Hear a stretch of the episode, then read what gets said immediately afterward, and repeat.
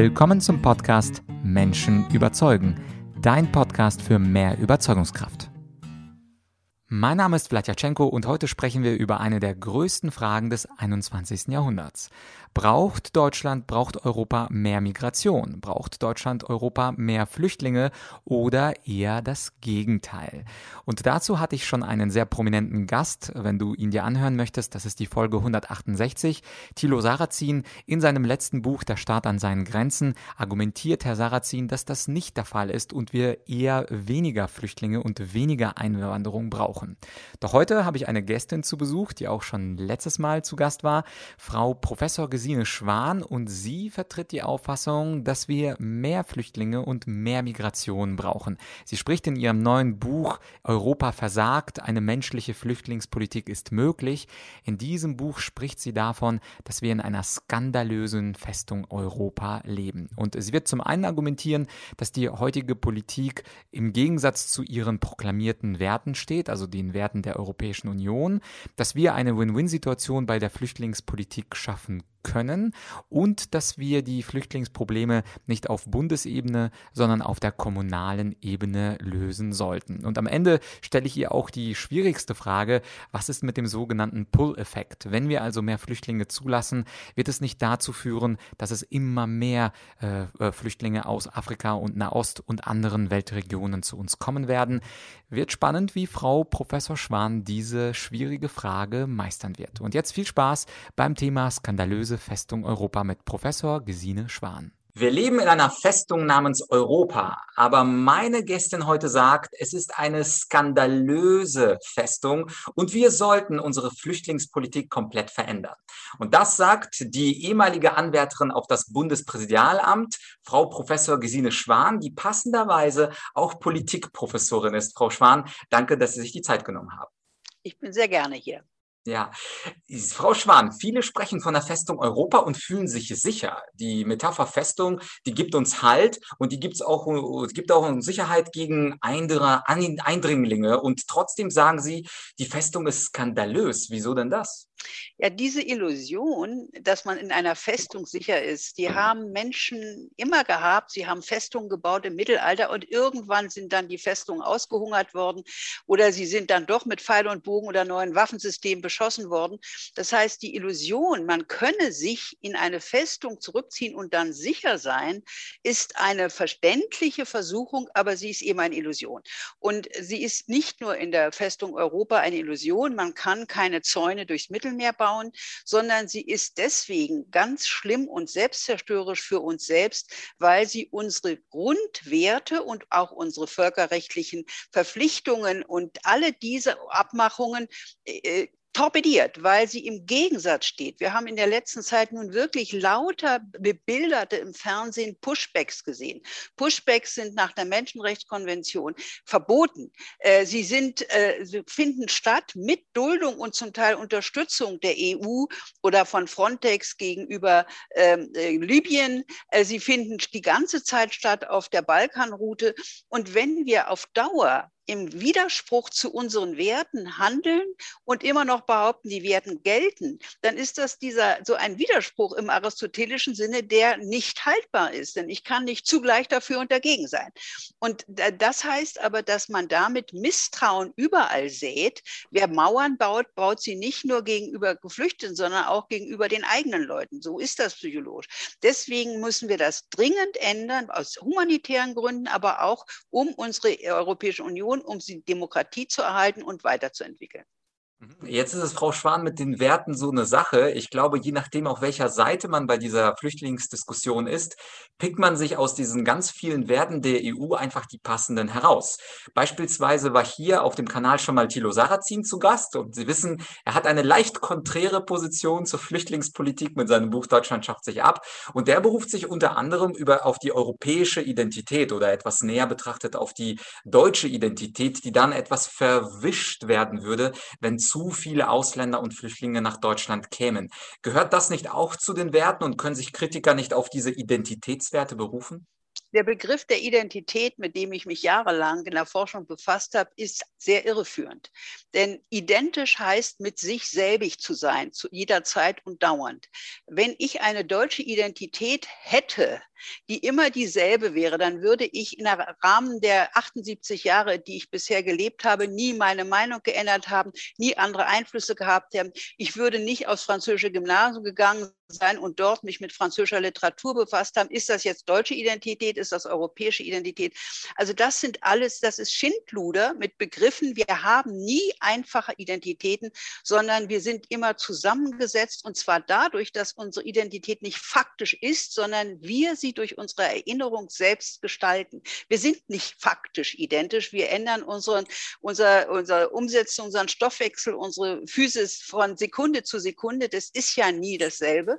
Aber wer wir sind oder was wir sind, hängt mit der Erinnerung zusammen, die wir über unser Leben konstituieren. Unser Lebenslauf, eine Biografie ist dann unsere Identität. Und je mehr wir in diesem Lebenslauf akzeptieren, dass wir sehr verschiedene Anteile haben, dass wir zum Beispiel auch manchmal richtig beschissen uns verhalten und manchmal auch richtig sehr gut und das nicht ausblenden, dass wir uns beschissen verhalten haben. Je mehr wir das tun, desto besser und kohärenter ist unser innerer psychischer Zusammenhalt und desto mehr können wir auch zum Zusammenhalt der Gesellschaft beitragen, weil wir eben sehr unterschiedliche Wahrnehmungen haben können, und uns auch an die Stelle anderer setzen können. In Ihrem Buch, das war jetzt übrigens, Frau Schwan, Kompliment an Sie, super hochphilosophisch. Wir sind faktisch niemals identisch. Ich glaube, da müssen einige Leute und ich etwas zurückspulen und uns den Teil nochmal anhören. Aber zum Glück ist, macht das ja YouTube und Podcast möglich. Ähm, das Zweite, was Sie in Ihrer, äh, im Buch Europa versagt als These aufstellen, ist ja, dass wir versuchen sollten, eine Win-Win-Situation bei der Flüchtlingspolitik zu schaffen. Ich mache ja gerne auch Verhandlungstrainings, bei denen das Ziel ist, eine Win-Win-Position zwischen äh, beiden Parteien zu schaffen. Und gerade in der Flüchtlingspolitik, äh, ich setze mich mal auf den Stuhl des Kritikers, würde man ja sagen, ja, okay, also die Flüchtlinge profitieren auf jeden Fall von unserem Sozialsystem, die kommen hier rein und kriegen vielleicht fünf Jahre oder ewiges Bleiberecht. Aber wo kriegen wir denn unseren Gewinn? Wir müssen ja für diese Leute zahlen. Es gibt ja auch bestimmte äh, Rechnungen, was ein Flüchtling im Jahr kostet. Was würden Sie solchen Kritikern sagen? Warum oder wie können wir diese Win-Win-Situation bei Flüchtlingspolitik hinbekommen? Also es gibt Umfragen, dass in Städten und Kommunen, in denen mit guter Integrationspolitik Geflüchtete aufgenommen worden sind, auf längere Sicht die Einwohner dieser Städte und die Einwohnerinnen das positiv wahrnehmen. Wenn wir es jetzt in der ökonomischen Dimension sehen, dann sagt uns die Bundesagentur für Arbeit, der Herr Scheele, wir brauchen jedes Jahr 400.000 Einwanderer oder Zuwanderer. Wir haben dort sehr viele Einwanderer und Zuwanderer. Dann kommt der Punkt, ja, aber die sind nicht so ausgebildet. Wenn wir nur ausgebildete Arbeitskräfte haben wollen, dann sind wir ziemlich egoistisch. Dann lassen wir nämlich die Ausbildung, von der wir dann ökonomisch bei uns profitieren, in irgendwelchen anderen Ländern machen. Ich kenne das im deutsch-polnischen Verhältnis. Da haben die Steuerzahler dafür bezahlt und dann haben wir den Profit. Das ist keine anständige Haltung. Aber abgesehen davon, Natürlich, wie bei einem Geschäft, müssen wir dann auch investieren. Es ist eine Torheit, dass Geflüchtete, bei deren Status noch nicht klar ist, keine Sprachkurse kriegen, keine Weiterbildungskurse. Das ist alles, das sind alles potenzielle wunderbare Mitbürgerinnen und Mitbürger und Arbeitskräfte. Natürlich sind da auch zum Teil unangenehme Personen darunter, so wie bei den Biodeutschen unangenehme Personen dabei sind. Aber nicht, wir sind, haben da ein Potenzial und ich plädiere dafür, dass in Kommunen und Städten kommunale Entwicklung Entwicklungsbeiräte eingerichtet werden mit zwischen gewählten und nicht gewählten, dass da also auch Zivilgesellschaft und Unternehmen dazukommen und sie langfristig sich überlegen, wie sieht das denn aus mit unserer Einwohnerzahl, gerade in Ostdeutschland? Äh, können wir auf die Dauer noch unsere Infrastruktur per Steuern bezahlen, wenn wir jedes Jahr bei 25.000 Einwohnern 1.000 verlieren? Solche Fälle gibt es in, in, in, in Hettstedt, in Südharz, in Sachsen-Anhalt, solche Städte gibt es in Nordrhein-Westfalen. Äh, und solche, solche Überlegungen Überlegungen sind völlig legitim. Und dann ist die Frage, wie können wir zu einer vernünftigen Interessenkonvergenz kommen? Natürlich bin ich für Moral, das ist klar. Aber wenn man nur moralisch argumentiert, kommt man auch nicht weiter. Und es ist ja auch so, meine Überzeugung ist, langfristige, wohlverstandene Interessen kommen dann mit der Moral auch wieder zusammen, konvergieren. Mhm. Ja, und äh, vielleicht darf ich kurz an der Stelle sagen, auch bei mir war es ja ähnlich. Ich bin mit zehn Jahren aus der Ukraine nach Deutschland gekommen und natürlich musste Deutschland am Anfang investieren, also beispielsweise durch einen Sprachkurs. Ich habe äh, vorher kein Wort Deutsch gesprochen. Natürlich kostet die Schule etwas, natürlich hat das Studium etwas gekostet, was fast kostenlos war im internationalen, also amer amerikanischen Vergleich. Und ich glaube, dass irgendwann später Deutschland durchaus die Steuergelder zurückbekommt und die meisten Deutschen einfach zu kurzfristig denken, denken, ja, genau, sie kriegen Sozialhilfe oder Hartz IV oder wie das aktuell heißt, aber nach fünf oder nach zehn, nach 15 Jahren, da geht die Rechnung dann auf und ich glaube, man darf diese Flüchtlings- oder Migrationsdiskussion nicht auf ein Jahr berechnen, aber ich glaube, da stimmen Sie mir in der Richtung wohl zu, oder? Naja, und außerdem geht es auch nicht, also die ökonomische Dimension ist wichtig, vor allen Dingen in der öffentlichen Argumentation. Aber ich habe ja neun Jahre in Frankfurt-Oder gearbeitet und gern gearbeitet. Das ist zum Teil diese Oderufer alle wunderschön schön, aber menschenleer am Abend menschenleer. Äh, in Subice auf der polnischen Seite ist die Lustje-Baracke. Da geht es sehr viel lustiger zu. Aber das, was ja auch ein Wert ist, ist die kulturelle Dynamik, die Vielfalt. Das Leben besteht doch nicht nur aus Geld verdienen und ins Bett gehen. Und deswegen ist es sehr, sehr wichtig und so sehen das auch viele äh, Menschen, wenn man sie, äh, es gibt ja Befragungen dazu, dass das ein Gewinn ist. Mhm. Ja, und äh, dann sagen Sie noch im Buch, eine Ihrer Thesen lautet ja auch noch, dass äh, statt einer Verteilung auf die EU-Staaten ähm, einfach es eine Koalition der Willigen geben sollte. Und ich glaube, viele von uns nehmen das immer so wahr, diese Flüchtlingsdiskussion, wo dann Seehofer auftritt und sagt, ja, wir haben jetzt leider keinen Verteilungsschlüssel gefunden und weil wir ihn nicht gefunden haben, dient das ja quasi als Ausrede, einfach nichts in dieser Richtung zu machen. Und Sie sagen, na, nimmt man doch einfach mal die Coalition of the Willing die Anspielungen an George W., äh, die, die äh, lassen wir mal weg. Aber äh, diese Koalition, die könnte ja freiwillig und ohne Ungarn und ohne andere osteuropäische Staaten ja äh, zurande kommen. Warum wird aber Horst Seehofer beziehungsweise warum wird Deutschland vermutlich diese Koalition nicht anführen? Oder sind Sie da anderer Auffassung? Nein, also ich glaube, dass wir mit der jetzt anstehenden äh, Ampelregierung äh, eine, eine Chance dafür haben. Denn es ist ganz klar, dass die SPD und die Grünen in diese Richtung gehen. Alle, die sich damit befassen, befassen, wissen, es ist ein Argument, nichts zu tun, wenn man sagt, alle müssen mitmachen. Das ist inzwischen klar. Und ich plädiere ja auch für ein Anreizsystem. Ich möchte gern, dass, da das eine europäische Frage ist, dass es einen europäischen Fonds gibt für Integration und kommunale Entwicklung, dass die Kommunen, wenn es irgend geht, direkt bei diesem Fonds die Integrationskosten beantragen können und in derselben Höhe auch äh, die Kosten für irgendwelche äh, Investitionen oder Maßnahmen in ihrem Bereich, die nicht direkt mit den Flüchtlingen zu tun haben. Damit auch psychologisch es nicht immer heißt, die Flüchtlinge kriegen alles und wir, die wir auch Hartz IV sind oder so, kriegen nichts. Das ist ja sozialpsychologisch wichtig. Aber ich denke, es muss eine. Im Übrigen, der Euro ist auch nicht, äh, sind nicht alle, wir haben nicht alle. Äh, Schengen ist nicht äh, zunächst bei allen gewesen. Das heißt, diese Idee voranzugehen bei einer brisanten Frage, die wir jetzt wieder vorgeführt bekommen, da das uns der Lukaschenko uns wirklich äh, am Nasenring führt und wir Hundertschaften von Polizei an die deutsch-polnische Grenze schicken, ohne dass das irgendwas Vernünftiges bewirken könnte. Nein, das ist, das müssen wir intelligent ändern und wir müssen das Interesse äh, der, der, der Bewohnerinnen und Bewohner in Europa, das ja auch daran besteht, Geflüchtete aufzunehmen, mit dem Interesse von Flüchtlingen übrigens auch möglichst mit einem intelligenten Matching-System äh, verbinden. Und es ist interessant, in den letzten, also als ich anfing mit dem Konzept vor vier Jahren, haben mich alle gefragt, ja, wo sind denn die Kommunen? Im letzten Jahr waren es noch etwas über 500, die sich bereit erklären, erklärt haben, zusätzliche Geflüchtete aufzunehmen. Inzwischen sind es 740 europäische Städte und Kommunen, die dazu bereit sind. Keiner kann mehr sagen, es gibt dafür keine Kommunen und Städte. Und da gibt es wunderbare historische Orte in Spanien und Italien, die verfallen. Das sind Kulturgüter, weil sie nicht äh, Bewohner haben. Und Riace ist jetzt gerade in, in, in, Süditalien das furchtbare Phänomen, wo der Bürgermeister sicher auch mit ein bisschen extravaganten Methoden diesen Versuch gemacht hat, Geflüchtete aufzunehmen und das, den Ort wieder zum Leben zu erwecken.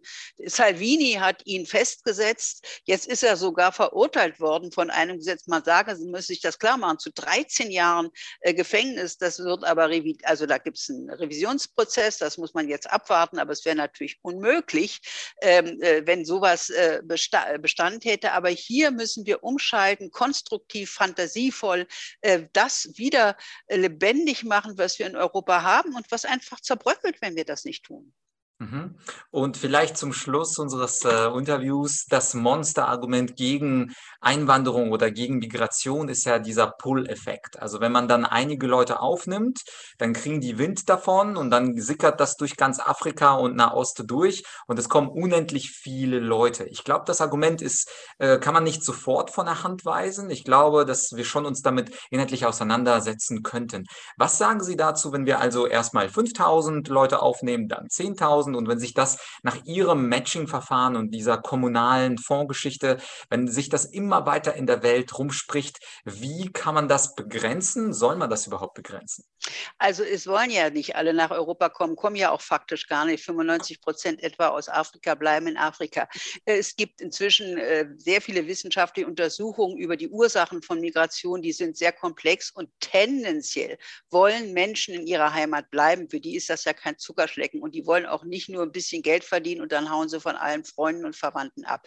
Also das ist viel komplizierter. Aber es ist klar, man muss dann die Asyl- und Flüchtlingspolitik ausweiten zu einer zukunftsgewandten, im Grunde äh, globalen Nord-Süd-Politik, denn das sind ja die Flüchtlingssachen nicht nur hier bei uns, sondern in Asien auch genauso. Man muss vor allen Dingen die verengte Afrikapolitik der Europäischen Union, die nur mit Geld versucht durchzusetzen, die Interessen, die kurzfristigen die bornierten Interessen der Europäer, äh, die muss man ändern. Und diese bornierten Interessen ist, die afrikanischen Länder sollen alle, je näher sie zum Mittelmeer kommen, ganz hohe Grenzen und Zäune aufbauen, während wir die Zäune und Grenzen abbauen, um eine bessere Wirtschaft zu haben, was die Afrikaner übrigens auch wollen. Das heißt, gegen die äh, Wirtschaftsankurbelung durch niedrige Grenzen, durch gemeinsame Märkte, was wir als Zentrum der Europäischen Union haben, äh, ist die Politik gerichtet. Und das müssen wir überwinden, denn wenn wenn wir die Wirtschaft äh, nicht ankurbeln, auch in, der, in, in Afrika, dann kommen die eben immer mehr. Das ist ja so kurzsichtig und widersprüchlich. Wieder haben wir den Wort Widerspruch. Das Widerspruch. Und übrigens, wie in Europa bin ich der Meinung, auch die Städte und Gemeinden in, der Europä in, in Afrika sind die wichtigen Akteure. Auf der nationalen Ebene ist überall so viel Neben- und Machtinteresse. Aber die Städte und Gemeinden, da gibt es so viele parallele Herausforderungen. Da ist die Verständigungsebene. Und Sie haben es angedeutet, es gibt ja durchaus sehr viele Kommunen in Deutschland, die sich ja freuen würden. Und ich glaube, was wir momentan falsch machen, ist, dass wir das eben auf dieser nationalen oder europäischen Ebene versuchen zu lösen. Und äh, Deutschland ist wie schon häufig ein Flickenteppich. Es gibt ja auch Migrationen äh, innerhalb Deutschlands. Äh, wer schon mal in Chemnitz war, ich habe ein halbes Jahr dort gelebt, jedes zweite Haus hat man das Gefühl, steht leer und die Bewegung geht auch dort von Osten nach Süden. München wird immer größer und verstopfter. Und ich glaube, wenn man das wirklich wirklich regional oder kommunal sieht, wie Sie das eben beschreiben, dann könnte es äh, von Erfolg gekrönt sein. Aber ja, auch in Chemnitz wird es besser.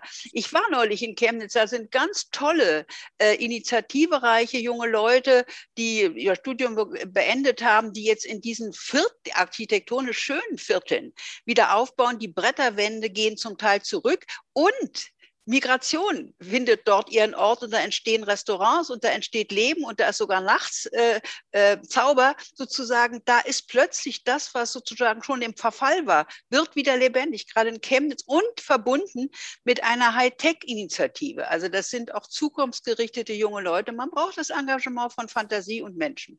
Mhm. Und zum Schluss noch äh, die Frage der Praktikabilität in Ihrem Buch ähm, Europa äh, versagt. Da geht es ja dann eher um die Kritik des aktuellen Systems. Wie realistisch finden Sie es denn, dass Ihre Vorschläge vom Matching-System, von diesem kommunalen Fonds und vieles weitere, dass es von der neuen Regierung möglicherweise umgesetzt wird? Und was sollte jeder Einzelne von uns tun, wer dann dafür ist, dass Migration gelingen soll?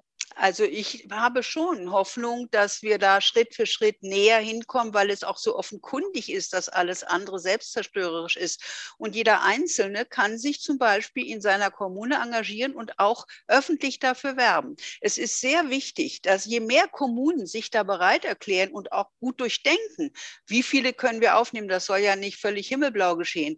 Und wie können wir ähm, Personen ausbilden und wie können wir uns zusammentun mit Unternehmen und so weiter. Das muss ja auch realistisch sein. Je mehr sich Menschen vor Ort engagieren, desto besser.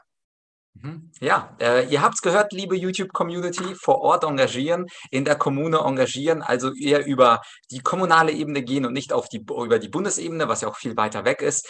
Das Buch von Gesine Schwan, äh, Europa versagt, ist für euch unten äh, verlinkt in der Beschreibung. Und wenn es Einwände oder Widerspruch gibt, Frau Schwan und ich äh, hören oder schauen uns jeden sachlichen Kommentar an. Also bitte unten im YouTube-Feld kommentieren. Und Ihnen, Frau Schwan, herzliches Dankeschön für dieses zweite Interview.